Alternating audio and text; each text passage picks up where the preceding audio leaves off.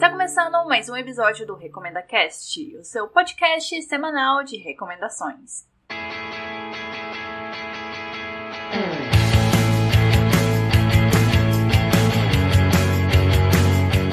Olá, queridos ouvintes! Aqui quem fala é a Dúnia e finalmente chegou as recomendações do episódio da semana passada, que não teve porque eu me enrolei no planejamento, não tinha entendido que já estava chegando o carnaval, que eu ia viajar e agora chegou o momento de consertar. Essa semana, as indicações que eu fiquei devendo são o filme Logan Lucky, Roubo em Família e a webcomic Ghost Teller. Mas antes, sempre tem os meus recados. Se é sua primeira vez escutando o Recomenda Cast e quer ainda mais recomendações, siga o arroba RecomendaCast no Twitter e no Instagram. Se você já é ouvinte frequente do podcast e não segue as redes sociais, estou desapontado com você, então vai lá, siga o arroba RecomendaCast no Twitter e no Instagram. Para conversar comigo, super simples, pode mandar mensagem pelas redes sociais ou mandar um e-mail para contato@recomendacast.com.br. Esse episódio e os outros estão disponíveis no Spotify, iTunes, Google Podcast, Mixcloud, Cashbox e Deezer. Não quer escutar pelos agregadores? Prefere fazer o download e escutar em algum lugar que você não precisa usar a internet? Fácil. Entra no site recomendacast.com.br faz o download dos episódios. Eu sempre tenho cuidado de preparar os arquivos desses episódios num tamanho assim que não vai fazer um estrago na memória do celular. Então vai lá no site, baixa. Você também escuta os episódios pelo site, além de assinar o feed. E pronto, vamos começar com as recomendações.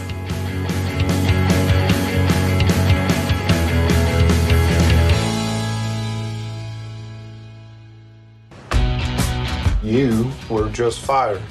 I was let go for liability reasons involving insurance. Charlotte Motor Speedway. I know how they move the money. The only guy who knows anything about blowing up real bank vaults is Joe Bang.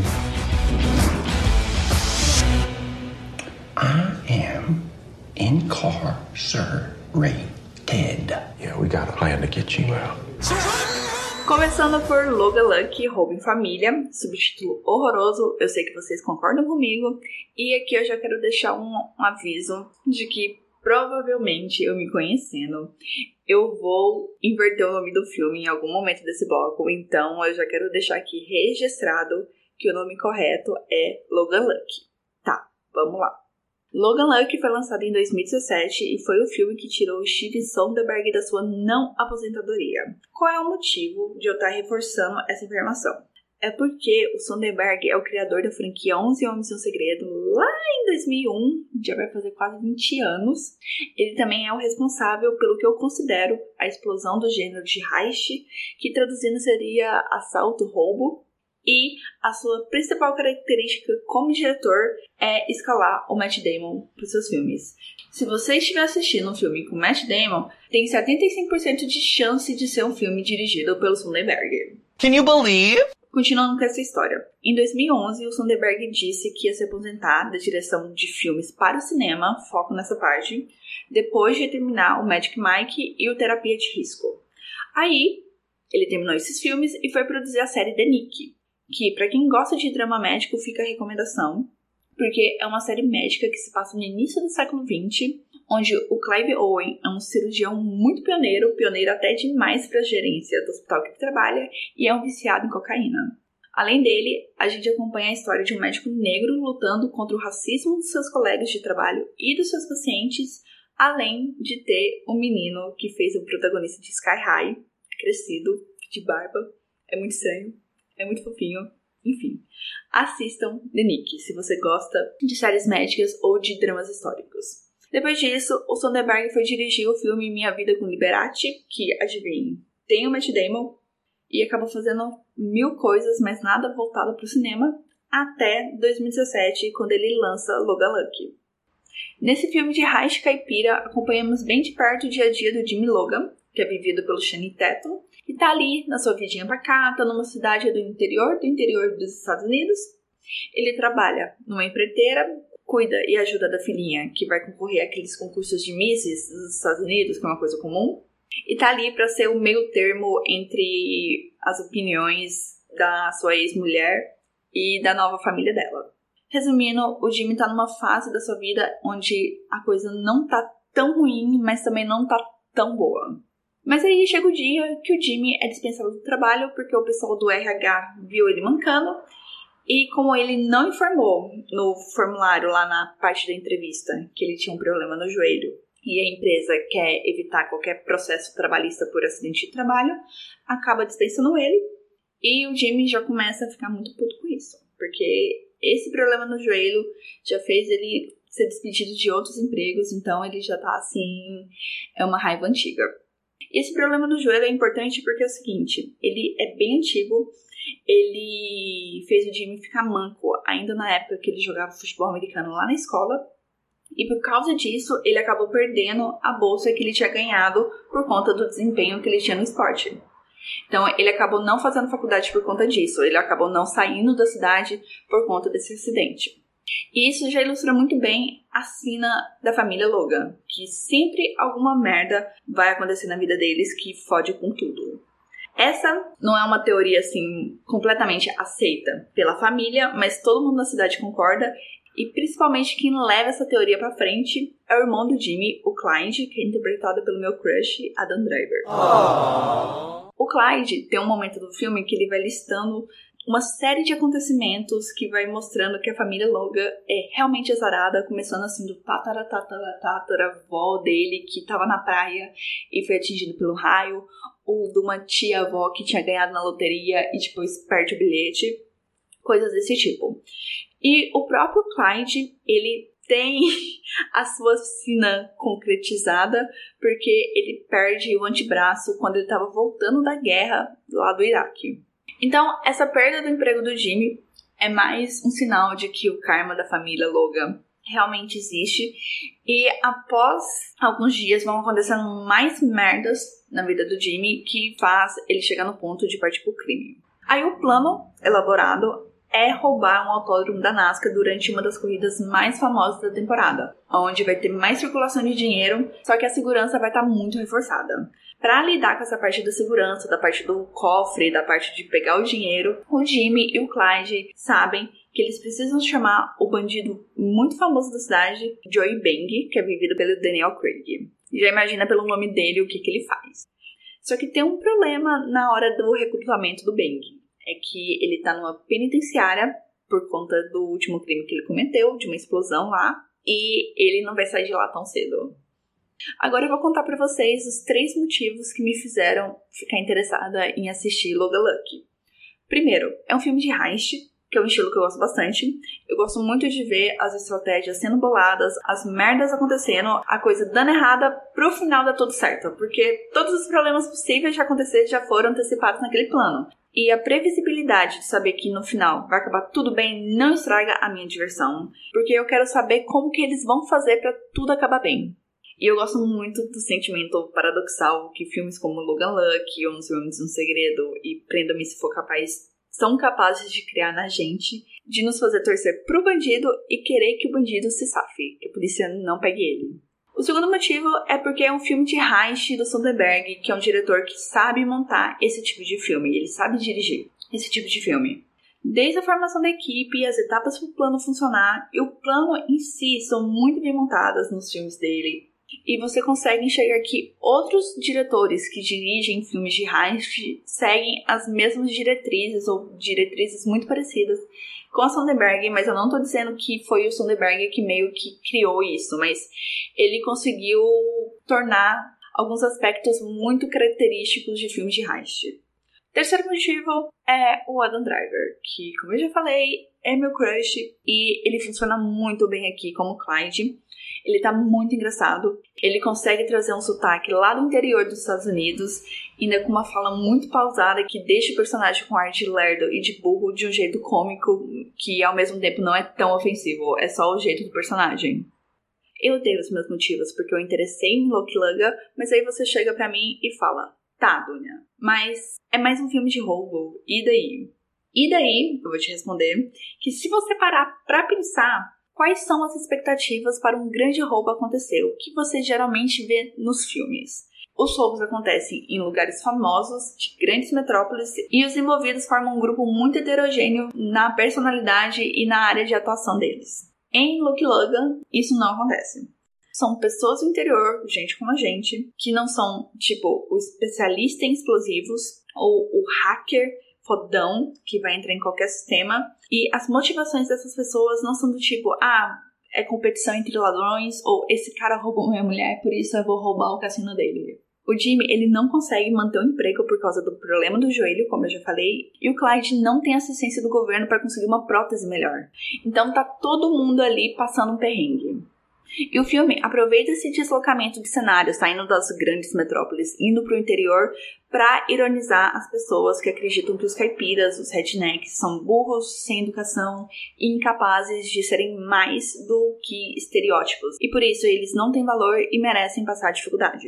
Outra coisa que o Sonderberg traz com Logan Lucky é uma sátira do sonho americano. Já que o Jimmy ia seguir o óbvio caminho de virar um jogador de futebol americano, ganhar a bolsa e jogar na NFL. Só que ele não consegue. E o Clyde, que deveria ser um herói de guerra, porque ele acabou indo pra guerra duas vezes, é maltratado pelas pessoas por conta da amputação que ele sofreu. Fuck my life! Eu já aviso que Logan Lucky não é um filme puta engenhoso como Os Homens e os Segredos, mas ele é mais pé no chão, na medida do possível, é claro, em suas motivações a narrativa funciona bem, porque, como em 11 Homens e um Segredo, Logan Lucky tem um elenco muito empático e pequenos plot twists ao longo da história. O filme ele não é isento de problemas, mas a história aqui é mais para ser divertidona e vai te entreter bastante. O elenco é muito bom, fica aqui a minha dica para não pesquisar sobre ele, para você ser surpreendido conforme cada personagem vai aparecendo na tela. Mas além do Shane Tatum, do Adam Driver e do Daniel Craig, que eu já citei.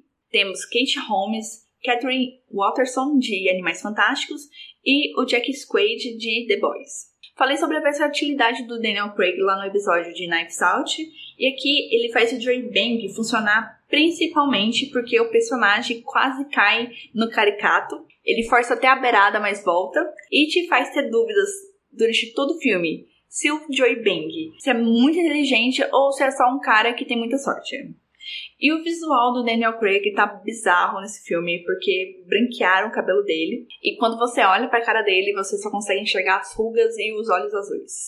Além de tudo isso, o filme faz ótimas referências e boas tiradas sobre o próprio Onze Homens no Segredo e Game of Thrones. A cena sobre Game of Thrones na prisão é divertidíssima porque eles apontam para um problema real que aconteceu com os livros e para quem tá encarcerado, acharia que realmente estão tentando enganar ele.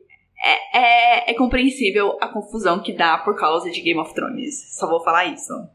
Se você tá muito curioso com essa referência que eu deixei, ou animou de assistir o filme por tudo que eu já falei, a boa notícia é que ele entrou recentemente no catálogo da Netflix. Então, entrem na Netflix e vão assistir Logan Lucky.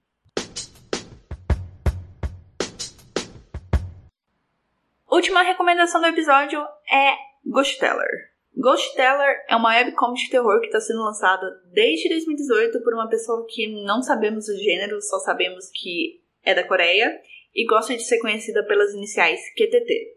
Se você já é ouvinte frequente do Recomenda Cast, provavelmente já sabe que terror, com toda certeza, não é a minha praia. Mas às vezes acontece de eu ser fisgada por uma história e acaba gostando muito, tipo Hereditário, que eu já assisti três vezes, eu adoro, é o melhor filme de 2018 para mim. Aí que vem a boa notícia sobre Ghost Teller. É que Ghost Teller não é bem um terror, como tá ali na descrição dele, porque sempre que eu vejo descrições de terror eu já imagino pior. Ghost Teller não. Ele não é terror, terror, sabe? Não tem monstros ou gore, nada disso. Ele é mais um terror psicológico, que é uma coisa também que já me agrada bastante.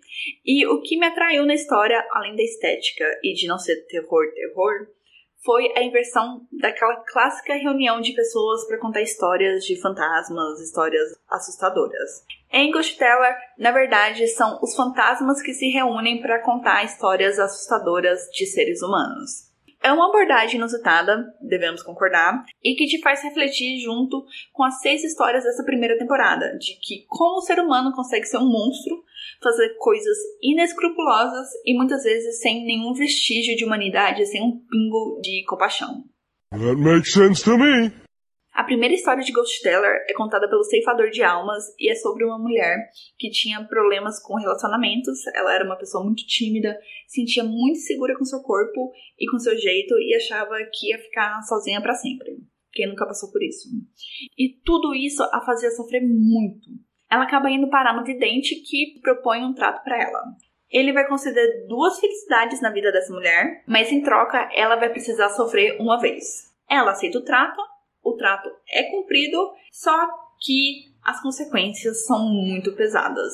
Não vou revelar nada aqui, vocês precisam ler a história, que vai estar com o link lá no site, já deixou esse gancho.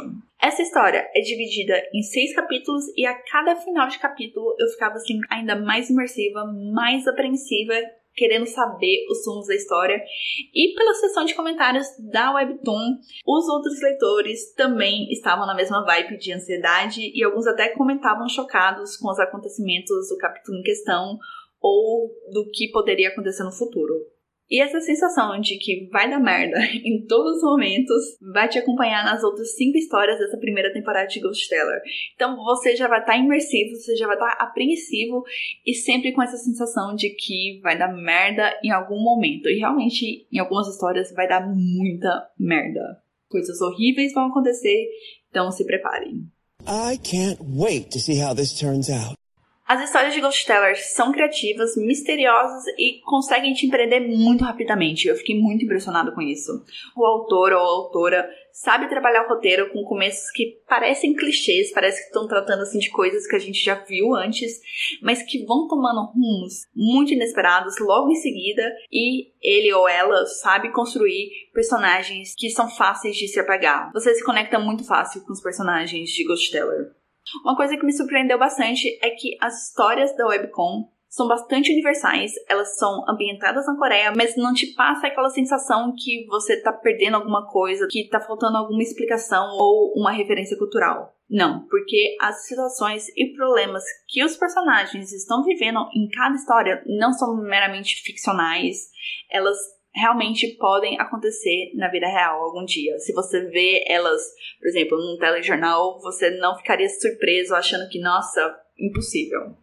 E eu gosto de enfatizar que algumas histórias ainda trazem críticas sociais pontuais e pertinentes, como a história dos grevistas de um bairro coreano, é só não vou dar muitos detalhes.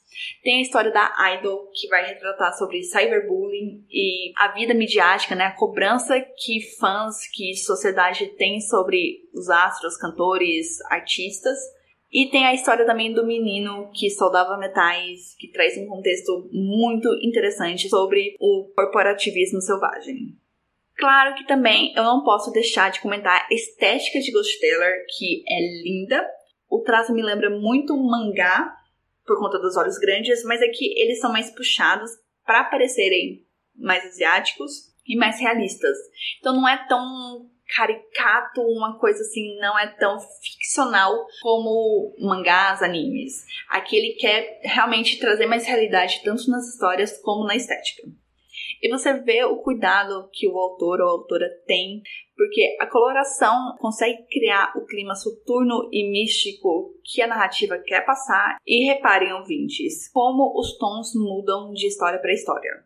Se você curte histórias de terror sem aquela apelação ou gore, com uma pegada mais clube do terror e ilustrações bonitas, Ghost Teller é com certeza para você. E mais, paralelo a essas histórias de terror, há interações entre os fantasmas. Nós conhecemos um pouco sobre o passado de cada um e em alguns capítulos ainda tem tirinhas cômicas de como é a vida deles quando eles não estão reunidos ali contando histórias. E é interessante essas quebras entre essa tensão que as histórias criam para momentos cômicos, até para você relaxar, dar um, uma esparecida e depois retornar com mais interesse nas outras histórias, aguardando o que, que vai vir pela frente. Ghost é lançado na Webtoon e está em produção, sendo atualizado semanalmente. Conta com duas temporadas, totalizando 68 episódios. A primeira temporada está toda traduzida para o português. Eu vou deixar o link no site e aproveito para deixar registrado aqui meus agradecimentos para as pessoas que fazem a tradução. Ela não é perfeita, mas gente, pelo menos temos tradução em português. Melhor do que ler em inglês. Essa primeira temporada conta com 39 capítulos, com seis histórias muito interessantes, imersivas, belamente ilustradas, como eu já falei, e são histórias para deixar todo mundo com medo de seres humanos.